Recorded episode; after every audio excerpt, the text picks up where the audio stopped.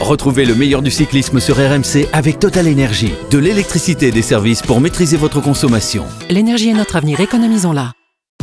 RMC. Grand plateau. Christophe Cessieux. Salut à tous, on n'arrête plus le cave. Marc Cavendish qui pour la 33e fois de sa carrière a levé les bras en vainqueur tout à l'heure sur une ligne d'arrivée du Tour de France. 33 bouquets, le voilà désormais à une seule unité du record mythique d'un certain Eddy Merckx. Alors ce record sera-t-il battu et quand? Eh bien on se posera la question dans un instant. L'une des rares barrières qui pourrait euh, l'empêcher d'égaler le cannibale, c'est peut-être un autre géant, celui de Provence, le Mont Ventoux, euh, que les coureurs vont devoir s'infuser à deux reprises demain. On vous dira toute cette étape qui s'annonce grandiose et qui pourrait ou non redistribuer les cartes au général. On en parlera dans notre partie de manivelle. L'équipe de Grand Plateau, elle est là, fidèle au poste, comme tous les soirs, sous l'orage. Cyril Guimard, qui a même appuyé sur son bouton, c'est vous dire s'il est concentré. Bonsoir, monsieur le druide. Oui, euh, bonsoir. euh, bonsoir à tous. Euh, Donc je m'entraîne quand même au fil des jours. Ouais, voilà. J'arrive maintenant. Dans 10 ans, à- tu y arriveras. Ouais, dans deux ans, oui. Dans 10. Mais 10 Ouais, ouais, pas avant. Pas avant parce que les progrès sont quand 10 même minimes. J'espère encore être là dans 10 ans. Jérôme Coppel, euh, fidèle au poste lui aussi. Salut Christophe, salut à tous. Mont Ventoux, c'est son truc, il nous en parlera tout à l'heure. Avec plaisir. Et Pierre-Yves Leroux, euh, le Mont Ventoux, c'est plus son truc que la pétanque. Salut euh, Pierre-Yves. Salut Christophe, tu sais qu'on me surnomme le bon chauve moi. Ah, le bon chauve. le, le, le chauve. Le chauve de Nantes. Et de Troyes qui font donc 33 cette année encore. Le roi des sprints se nomme Marc Cavendish, vainqueur à Valence. Trois hommes pour emmener Mark Cavendish et Wood van Aert est juste derrière. Michael Matthews est en bonne position. Philipsen est emmené encore par un poisson pilote. Ouh là là, ça joue des coudes pour se placer. C'est très serré, c'est chaud. Nasser Bouani en bonne position. La petite vague à gauche, il est en train de jouer des coudes lui aussi en sixième euh, position. Toujours les deux quenins qui emmènent sur un plateau et sur un siège royal. Marc Cavendish peut-être pour se rapprocher à une victoire seulement du record d'Eli. Les fameux virages dans ce dernier kilomètre. Trois hommes en tête. Trois hommes de la de Koenig, mais Nasser placé. en bonne position. Michael Matthews également. Bouhanni qui va essayer en force d'aller passer. Marc Cavendish, il va être battu peut-être par Wout van Aert qui est sur la droite de la route. Philipsen est bien placé également, un petit peu enfermé. Marc Cavendish en puissance qui peut se peut-être jeter trop tôt. Non, c'est lui qui l'emporte encore devant Wout van Aert et devant Philipsen. Il y est à 33, dit 33. 33 victoires pour l'homme de l'île de Man. Le cave est imbattable. Le cave est le champion. Le cave est le meilleur sprinter du Tour de France et de l'histoire. Le meilleur sprinter de, de l'histoire. Alors on a déjà eu ce, ce débat il y a quelques jours, mais voilà, à tous les jours, euh, il nous conforte dans notre opinion. Euh, Mark Cavendish, qui a 36 ans, eh bien reste le roi des sprints après quelques années euh, en dedans. Il est, il est redevenu le, le patron. C'est quand même incroyable, Cyril, euh, de voir ce, ce garçon qui enfile les étapes, les victoires d'étapes, comme on enfile les perles. Oui, on a retrouvé le grand Cavendish d'il y a quelques années. Alors c'est vrai, pendant pendant quatre ou cinq ans, on l'a plus vu euh, briller sur le Tour de France. Il a eu des passages très difficiles suite à des chutes et des problèmes euh, vraisemblablement hors euh, hors sport. Aujourd'hui, il revient avec une motivation, avec avec l'envie et, et- et- dans la joie et la bonne humeur et, et on peut remarquer d'ailleurs et c'est assez c'est assez ça parle énormément c'est qu'aujourd'hui quand vous le regardez dans ses interviews il parle comme s'il y avait même pas de caméra bon il a il fait Ouais, il discute avec, euh, Euh, avec, voilà, les, il- les gens qui il l'interviewent. fait les gestes en même temps euh, Ouais. euh, ça, c'est quand même le, la preuve qu'il est bien dans sa peau, bien dans sa tête, qu'il est heureux et qu'il est heureux également au sein d'un groupe, au sein d'une équipe. D'ailleurs, je crois qu'il faut pas l'appeler équipe. Euh, pour moi, c'est le, le, le, le commando des loups. Le, Le pack, le pack des loups. Non, mais le pack, ça veut dire quoi? Ah, le pack, c'est En pas français. C'est la meute, c'est l'équipe. la meute de loups. Ouais. Meute. Eh ben, ben voilà, voilà. Mais dites-le en français. Ouais, mais bon, il faudrait que tu apprennes à parler anglais, comme euh, apprendre à appuyer sur le micro, c'est Et- comme ça. Et juste par rapport à J'ai pas eu la chance de pouvoir apprendre l'anglais. Excusez-moi. Cyril, euh, À l'école, on n'en parlait pas. Ma- euh, Cyril, my dear, euh, euh, tu faisais écho il y a quelques instants à Mark Cavendish sur ses problèmes extra-sportifs. En fait, il a, il a eu un virus, le virus d'Epstein-Barr, qui peut entraîner une mononucléose et il était pendant toute une année complètement hors, euh, hors compétition, incapable de, de pédaler. Il a même parlé d'a- d'arrêter sa carrière. Oui, il a fait une dépression, une grave dépression en 2018. Hein. Il était quand même vraiment pas très bien, mais hum, moi j'ai l'impression de retrouver le, le Cavendish de l'époque de HTC Columbia. Je pense que vous vous rappelez avec euh, Bernard Ezel notamment le train qui se fonctionne pareil, qui est bien mis en place, et Mark Cavendish quand, quand file les victoires derrière. Ça fait plaisir de le revoir à ce niveau, et je crois que ce qui fait gagner cette équipe et Mark Cavendish, bien sûr, c'est le train, mais c'est surtout qu'il n'y a pas d'ego dans cette équipe. Vous avez un champion du monde qui va chercher des bidons et qui va rouler pour le sprinter. Vous avez euh, Casper Asgreen qui est euh, vainqueur du Tour des Flandres, qui roule euh, dans les deux derniers kilomètres et qui dépose Morkov à 800 mètres de la ligne. Morkov qui est médaillé olympique.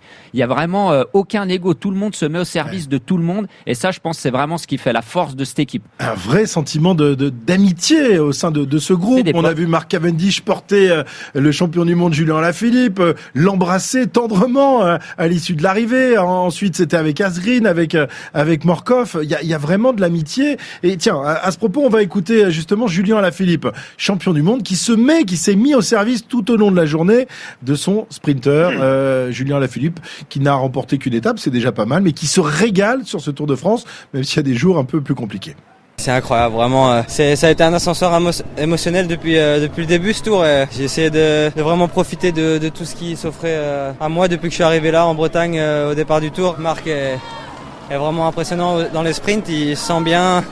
Tout le monde travaille beaucoup pour lui. J'ai pas vu encore le replay du sprint aujourd'hui, mais j'ai entendu. Moi, j'étais encore à un kilomètre de l'arrivée. On a tous vraiment beaucoup travaillé aujourd'hui. Et après la galère d'avant-hier, ça fait du bien. Ouais, ça fait ça fait du bien. On le sent presque aussi heureux de, de faire triompher son son coéquipier que lorsqu'il euh, franchit la ligne en vainqueur lui-même, euh, Cyril. C'est ça aussi la, la- la- un Oui. travail d'équipe. La, la force d'un groupe, c'est qu'on s'attribue la victoire d'un équipier. Euh, si Pogachar gagne le tour, les équipiers, pour eux, ils auront gagné le tour. Eh bien, euh, euh, Julien, il est dans cette euh, démarche, mais c'est pas d'aujourd'hui, il l'a toujours fait. Hein, donc, il- on découvre pas euh, Alain Philippe aujourd'hui capable de se mettre au service d'un leader. Il le fait pratiquement depuis qu'il est professionnel. Mais quand vous avez un, un team de Clerc, je pense à lui parce qu'on l'a entendu euh, on en va- interview on va tout à l'heure, il était vraiment très content. Mais quand vous avez un mec comme ça qui est au charbon tous les jours sur des étapes de plaine, en montagne, il doit attendre Mark Cavendish, il roule tout seul. En fait, il, il fait un tour un peu en solitaire, un team de Clerc, soit à l'avant du peloton, soit pour rouler pour Mark Cavendish. Mais quand au bout vous avez la victoire et la conclusion, pas de problème le lendemain pour repartir au combat. Ça, si vous roulez tous les jours et vous avez votre sprinter qui gagne pas, là vous commencez à cogiter, vous remettez euh, votre sprinter en question. Là, il y a, il y a- se pose pas de question. Si on lui dit tu vas rouler pendant 300 km, il y va, pas de problème. Il sait qu'une fois sur deux, même euh, là en l'occurrence, Trois fois sur trois. trois fois sur trois, euh, Mark Cavendish va mettre au fond. Donc c'est beaucoup plus facile de se mettre à la planche pour quelqu'un quand ça gagne. 33e victoire. Alors on le répète depuis le début de ce tour, euh, on est désormais plus qu'à unité, à une, unité du, record du cannibale Eddy Merckx et on voit mal ce qui pourrait l'en empêcher. On a posé la question à De Klerk, on lui pose la question à chaque fois que Marc remporte une étape. Commence à en avoir marre, mais vous allez voir, il est sympa, Tim De Klerk. C'est toujours la question pour le, record, mais je dis pour, moi, euh, c'est une, une, histoire extraordinaire euh, d'avoir un, un comeback comme, comme lui a fait. Et pour nous, ça c'est plus important. Et chaque victoire, euh, l'histoire est de plus en plus beau et le record, pour nous, c'est seulement un chiffre c'est pas à moi pour, pour parler. Alors, il parle du, du combat de Marc Cavendish. Il y a le combat pour les sprints. Il y a eu aussi le combat l'autre jour, Jérôme, pour euh, pour euh, terminer à, à Tignes dans, dans les délais. Tu nous racontais ça dans le direct tout à l'heure. Il a même été euh, abandonné à un moment donné par deux de ses équipiers qui avaient très peur de terminer en délai. À deux kilomètres de l'arrivée, il y avait un coureur de la Groupama FDJ qui est là complètement spectateur, sûrement un stage personnel en altitude, Kevin Genietz, qui expliquait que dans les oreillettes, il y a dû avoir un- une consigne pour dire attention les gars, vous allez peut-être être hors délai, donc en gros sauvez votre peau, ce- celui qui peut sauver sa peau, allez-y. Donc De Klerk et Morkov ont vraiment mis un coup d'accélérateur et ont laissé un peu euh, Cavendish dans la dans la pampa. Mais comme les deux derniers kilomètres étaient un petit peu moins durs, finalement ils se sont regroupés, Ouais. ils sont rentrés dans les délais pour une minute trente, donc c'était vraiment chaud. Et je pense que la grosse euh, inquiétude pour Mark Cavendish, ça va Voilà, vraiment être ça. ça. les délais. les délais et notamment euh, dans l'étape de, de demain. On va en parler de, de cette étape dans un instant. Elle fait peur à tous les, les sprinteurs avec la, la double ascension euh, du, du Mont Ventoux. Euh, Est-ce qu'ils ont raison de s'inquiéter, euh, Euh, les Cavendish, euh, les Boigny, euh, les Colbrelli Non, pas Colbrelli. Celui-là, il s'inquiète de rien. Mais est-ce que les, grosses cuisses ont du souci à se faire pour l'étape de demain?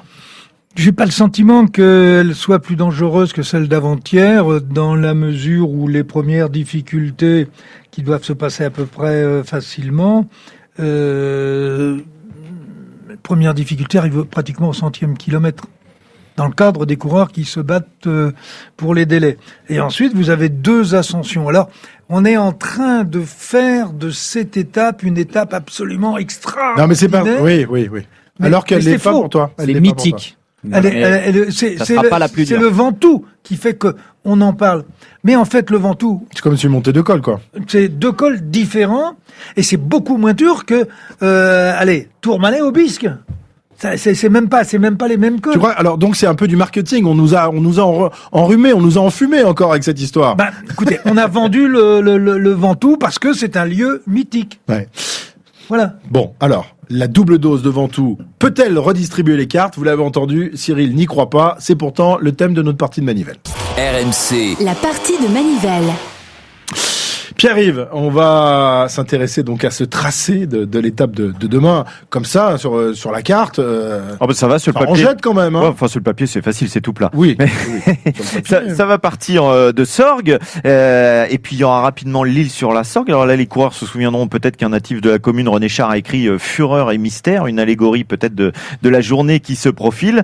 On va avoir une première petite difficulté, la côte de Fontaine de Vaucluse, et là, ce sera peut-être intéressant de voir si la bagarre est démarrée, parce que derrière, il y aura le sprint intermédiaire qui se situera à quelques kilomètres, et peut-être qu'il faudra éliminer des sprinteurs. Peut-être que la bagarre va démarrer là, et que et que euh, pour les délais, ça pourrait se jouer aussi à ce moment-là. Petite côte de Gordes derrière, classée en quatrième catégorie. Ah, Pour l'avoir puis- pratiqué, c'est pas si petit que ça la côte de Gordes. Oui, alors après, ça, moi- dépend, ça dépend du niveau, euh, si tu veux, Christophe. Et puis ensuite, il y aura euh, Apt, et il y aura une pensée peut-être pour euh, Pierre Vassiliou, qui a tenu une salle de sport euh, dans cette euh, commune. On passera également à Saint-Saturnin-les-Aptes. Exactement. Attention, magnifique village. Je vous conseille de vous y arrêter si vous êtes dans le coin. Ouais. Et Pierre Vassiliou, lui, euh, il chantait toujours à ce moment-là en regardant le Ventoux. Mais qu'est-ce que c'est? Qu'est-ce qu'il a? Qui c'est celui-là?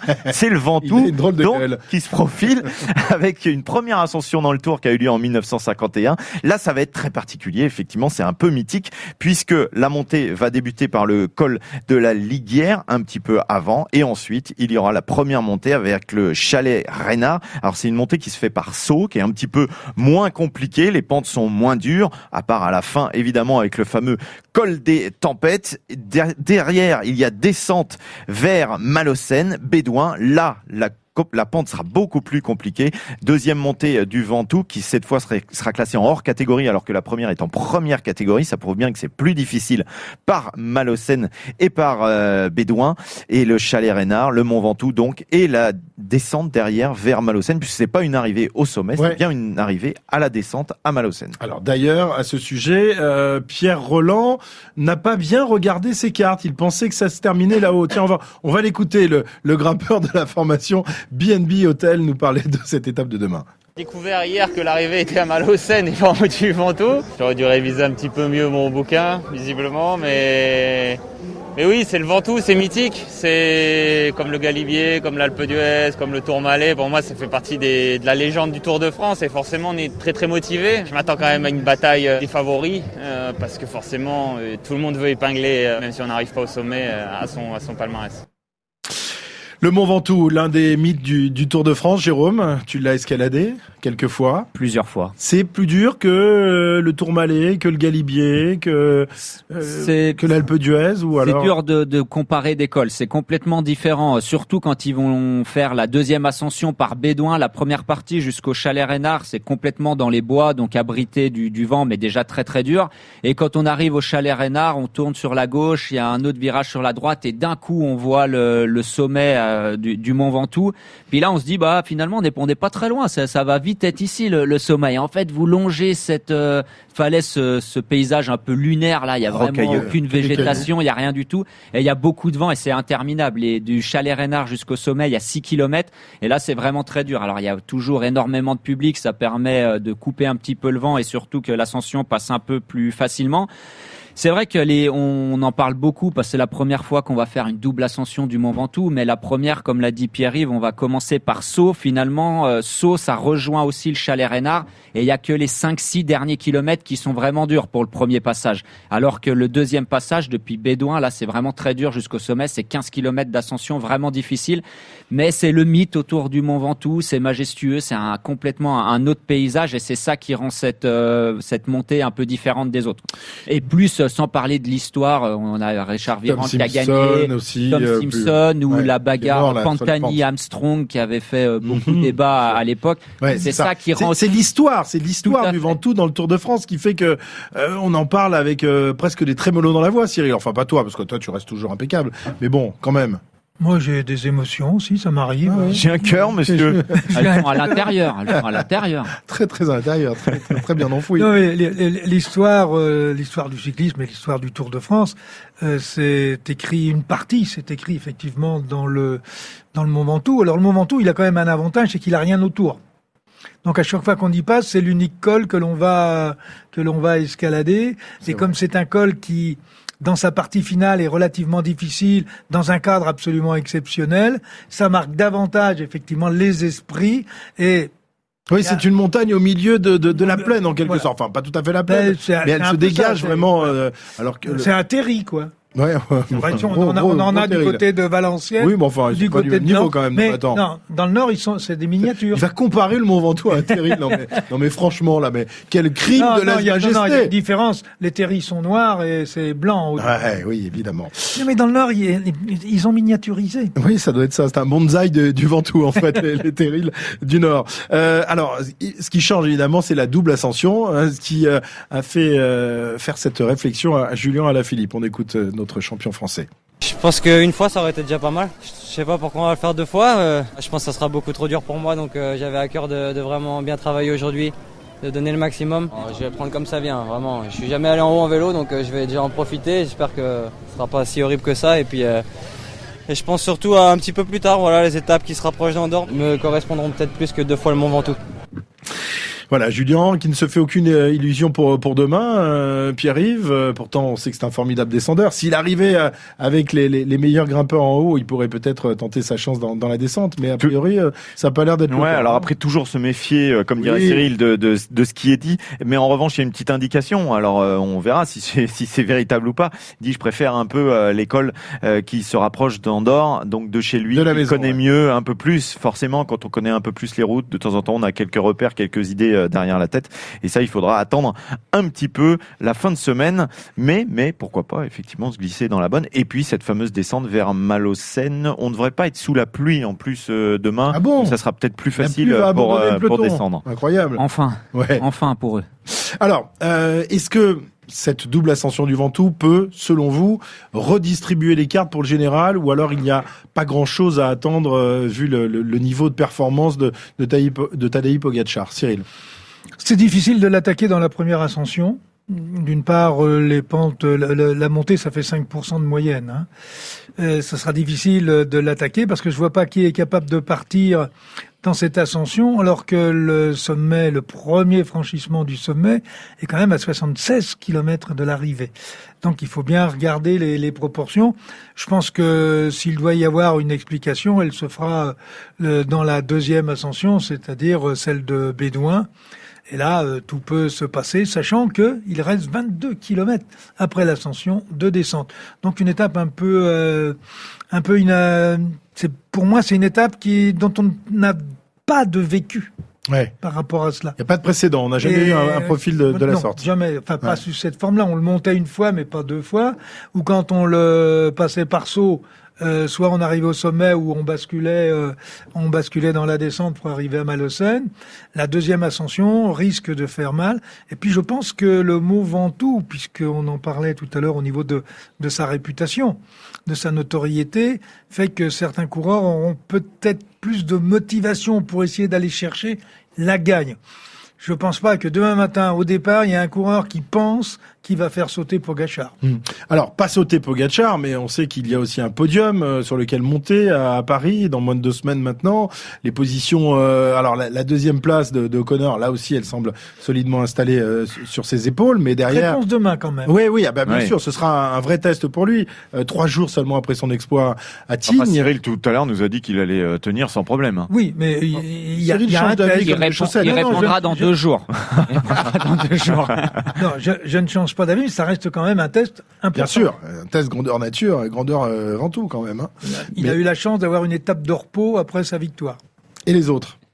Bah, J'espère qu'il y aura du mouvement parce que c'est certainement aussi le, le, but quand ASO ont tracé ce parcours de mettre l'arrivée en bas du Mont Ventoux et pas en haut. Ça peut permettre peut-être à des coureurs qui jouent le podium de prendre un peu plus de risques en attaquant un petit peu, en se mmh. disant ok si finalement je suis pas super, je peux quand même revenir dans la descente et au pire je vais peut-être pas laisser trop de plumes dans, dans la bagarre. Donc Mais c'est qui, qui, qui euh, sont les, les, meilleurs descendeurs parmi les, les favoris, parmi le, le, top 10 en quelque sorte? Qui peut faire la différence? On sait que Julien est un formidable descendeur, que Nibali est également un ah, formidable descendeur, mais il n'est pas dans le top 10 et ils sont loin. Bah on va les citer, ceux du top 10. Comme ça, ça va nous permettre d'avoir une petite euh, révision. Ben O'Connor, on a dit deuxième, Rigoberto Urán, troisième, Vingegaard, Carapace, Henrik Mas, Vilko Kelderman, Lutsenko, et puis nos Français, Guillaume Martin et David Godu. Alors, dans les... qui, est qui descend et qui descend pas? On a vu qu'il y avait O'Connor qui n'était pas un grand voltigeur dans les descentes. Ok. il peut Attention, ça sera sec. Hein. Ça sera sec demain, normalement. Oui, mais enfin, euh, c'est pas le meilleur. Non, mais peut-être qu'il ah descend bien mieux sur le sec que sur le mouillé. oui, mais les autres aussi. Peut-être. Il y en a pas un qui se détache. Carapace. Carapace. Carapace vraiment hmm. descend très très bien. Uran descend bien aussi. Lutsenko, huitième, descend très très bien aussi. Donc ça, c'est des coureurs qui, qui pourraient tenter leur chance. Godu, Martin Ouais, David Godu descend quand même assez bien. Guillaume Martin aussi, je crois qu'il n'y a pas, il y a, pas trop de problème. Mais vraiment, ceux qui sont au-dessus du lot dans les descentes, euh, je mettrais Carapace, euh, Lutsenko. Ouais, c'est peut-être ceux qui descendent le mieux. Très bien. On a hâte de voir ça quand même. Mais est-ce que c'est les favoris qui vont jouer Non, non, mais peut-être qu'ils vont se disputer, peut-être pas pour la victoire d'étape, mais en tout cas pour essayer de faire évoluer les choses au classement général, grappiller quelques places, puisque maintenant il s'agit euh, que de grappiller quelques places. La première place, celle de Pogacar, est solidement sur ses épaules. On va revenir justement euh, dans l'histoire du Tour de France, Mont Ventoux qui a à, plusieurs reprises marqué et gravé euh, l'histoire du, Tour de France, notamment en juillet 1958. C'était la première fois que le Tour de France, qu'une étape du Tour de France s'achevait au sommet du Mont Chauve. C'était un contre-la-montre. Et cette année, là, c'est un certain Charlie Gaulle qui s'était imposé. Charlie Gaulle, dont euh, Pierre Amiche va nous raconter l'histoire tout de suite dans sa rétro-poussette. C'est à Zandvoort, en Hollande, que se déroule le championnat du monde de cyclisme. RMC. André Darrigade est le plus rapide au sprint. La rétro-poussette. En Provence, il existe un vieil adage qui dit N'est pas fou celui qui va au Ventoux, est fou celui qui y retourne. Alors que dire de celui qui y a gagné le premier? Charlie Gaulle, l'ange de la montagne, a été le premier à vaincre le Ventoux, une prouesse, mais pas la plus belle de sa carrière. En 53, et en 54, il abandonne. Et en 55, les premières étapes sont terribles. Accablé par la chaleur qu'il déteste, il explose à la moindre pente. Mais Charlie Gaulle se révèle entre Bordeaux et Saint-Gaudens. Télégraphe, Galibier, il grame comme un forcené et à l'arrivée, il reprend plus de 15 minutes à Bobet, Géminiani et les autres. Le roi des Alpes Toulouse-Saint-Gaudens, première des deux étapes pyrénéennes avec les d'Aspin et de Peyre-Sourde.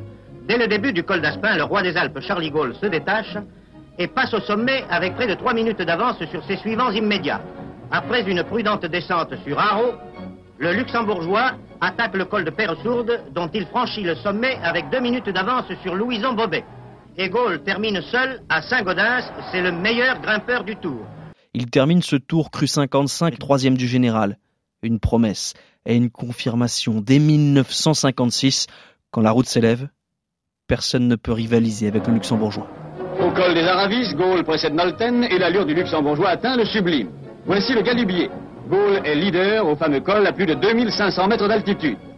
C'est la descente sur Briançon où Charlie Gaulle vient chercher son sceptre de roi des Alpes. En 1958, au départ du Tour de France, le favori se nomme évidemment Louison Bobet. Bahamontes est un grimpeur génial, Géminiani un outsider sérieux, quand Gaulle, lui, n'est qu'un coureur animé par la haine.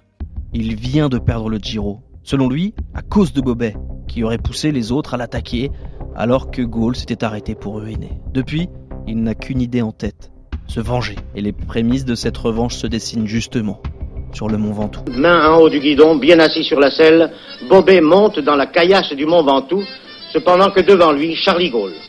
Charlie Gaulle semble complètement retrouvé. Mes amis Cole, c'est Gaulle qui a réalisé le meilleur temps.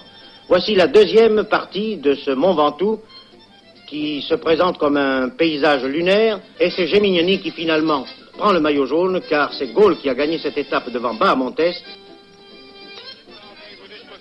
le jaune, hein, mais enfin avec ce que j'ai vu aujourd'hui, l'exploit qu'a fait Charlie Gaulle, ça me laisse vraiment euh, non pas à plat parce que malgré tout. ça vous laisse rêveur. non, ça me laisse rêveur, oui. Euh, évidemment, c'est une, une course qui s'apparente à plus à ses moyens combien parce que malgré tout, euh, c'est un grimpeur à froid. Et vraiment, ce qu'a fait Gaulle aujourd'hui est vraiment stupéfiant. Gaulle est en jambes, c'est certain. Mais le tour va basculer sur un simple orage. Le matin de la 21e étape, c'est l'avant-dernier jour dans les Alpes, et probablement la dernière chance de Gaulle. Le jour se lève et surprise. Le ciel est menaçant. Joe Goldschmidt, son manager, a tout compris.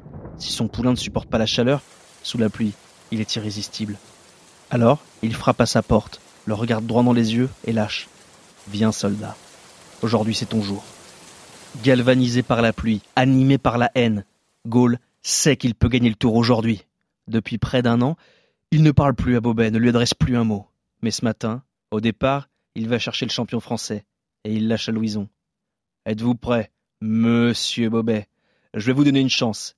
Je vais attaquer dans la montée de l'Huitiel. Je vais même vous dire dans quel virage. Vous voulez gagner le tour plus que moi? Facile. Je vous ai dit ce que vous aviez à savoir. Et dans la tempête, dans la descente du Lotaret, Gaulle fait exploser tout le monde. Salvatore Botteglia, huitième du général, n'arrive plus à suivre et abandonne en pleurs, terrifié, frigorifié. Même les journalistes à moto ne peuvent pas s'accrocher. Michel Clar, de l'équipe, écrit J'étais sur une moto et j'ai dû m'arrêter à Granier pour boire un grog. J'avais tellement froid que par la suite j'ai attendu une heure avant de pouvoir commencer à écrire. Lui n'attend plus. Gaulle s'envole vers la victoire. Maintenant le col de porte. Gaulle le passait seul en tête avec plus de 5 minutes d'avance. Au col du Cucheron, il continuait son irrésistible envolée. Son retard de 17 minutes au classement général, réduit à 9, allait se réduire encore. 5 minutes au col du Granier, et c'était l'arrivée à Aix. Gaulle n'avait plus guère qu'une minute de retard sur le nouveau leader, car l'Italien Favreau venait de ravir le maillot jaune à Geminiani, désespéré. C'est un triomphe luxembourgeois, et à l'arrivée, l'équipe de France, elle, se déchire. Geminiani, plus en jambes, a demandé de l'aide à Bobet, mais ce dernier ne veut pas ou ne peut pas. Gaulle a détruit toute la volonté de Louison. Alors à l'arrivée, Jem, qui n'a jamais eu sa langue dans sa poche, se déchaîne. Bobet a refusé de me faire gagner le tour, c'est un Judas. Anctil, lui, ne se remettra pas de cette étape. Congestion pulmonaire, il abandonne dès le lendemain. À l'arrivée du tour, après ce tour de force, après avoir repris le jaune sur le contre-la-montre, Charlie Gaulle entre triomphant dans le Parc des Princes. L'arrivée au Parc des Princes se faisait très groupée, mais poursuivi par la malchance, Darrigade devait être privé du dernier sprint par une mauvaise chute. C'est dans le nom de Charlie Gaulle qu'il faut inscrire en tête de ce 45e Tour de France, un des plus animés de l'après-guerre. Drôle de triomphe malgré tout, éclipsé par la chute grave d'André Darrigade, mais surtout par le décès du photographe qui l'a percuté. Louison Bobet, battu, insulté, aura quand même ses mots au sujet de Gaulle, je pense que Charlie n'est pas un coureur comme les autres. Raphaël perd 14 minutes, moi j'en perds 19, Jacques 23. Des écarts pareils, ça ne se fait plus. Ce sont des écarts des tours d'avant-guerre et ça me fait penser que Charlie est peut-être un coureur de jadis égaré parmi nous. En fait, je pense que Charlie n'est pas un homme. C'est un être surnaturel. Allonge mon corps ici le, genre de mot qui aujourd'hui euh, ne passerait plus dans le Tour de France. Tu faisais la, la réflexion en, écoutant justement la, rubrique de, Pierre, euh, Cyril. Oui, tout à fait. Les, les mots sont les mêmes qu'aujourd'hui, sauf qu'on leur on leur donne pas la même signification puisque on veut absolument mettre de la suspicion sur tout. Mais dans ce Tour 58, euh, puisque je suivais le Tour depuis 1957 et que j'avais 11 ans, et je me souviens que celui qui avait remporté le contre-la-montre de Châteaulin à la surprise générale, c'était Charlie Gaulle. il, savait également rouler vite contre la montre. Voilà, le succès de, de, Charlie Gaulle dans le Tour 58 euh, qui devance de, de 9 années euh, le décès de, de Tom Simpson euh, sur les pentes du, du, du Ventoux, victime du dopage ou non. Bref, c'est une autre histoire. Il y a eu une autre histoire plus récente dans ce Ventoux. Rappelez-vous, 2016, une tempête s'abat sur sur le Ventoux. Du coup, les organisateurs décident. Tu étais sur le Tour, ouais, j'y étais. mon Jérôme. tu étais non pas dans le camion RMC, mais sur un vélo. le vent était terrible. Du coup, euh, les organisateurs avaient décidé euh, d'arrêter la, course au Chalet Reynard.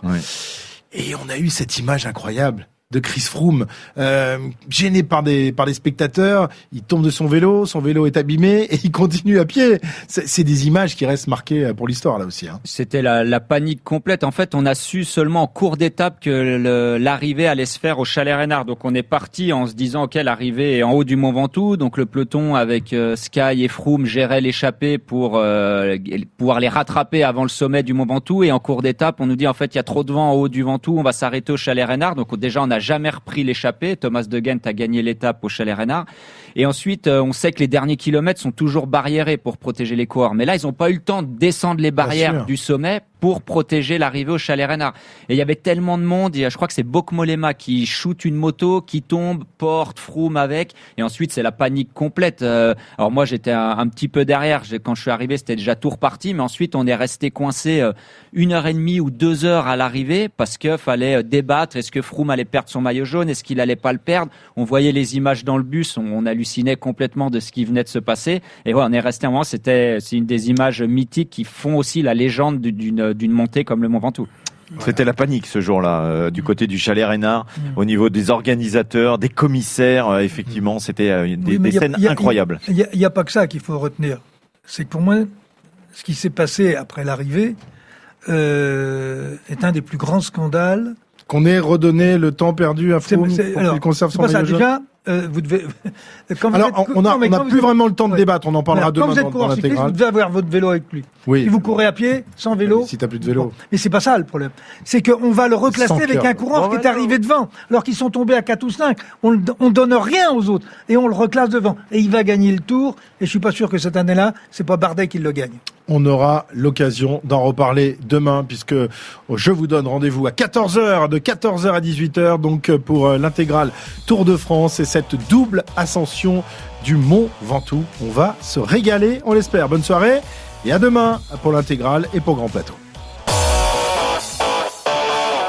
Retrouvez le meilleur du cyclisme sur RMC avec Total Énergie. De l'électricité et des services pour maîtriser votre consommation. L'énergie est notre avenir, économisons-la.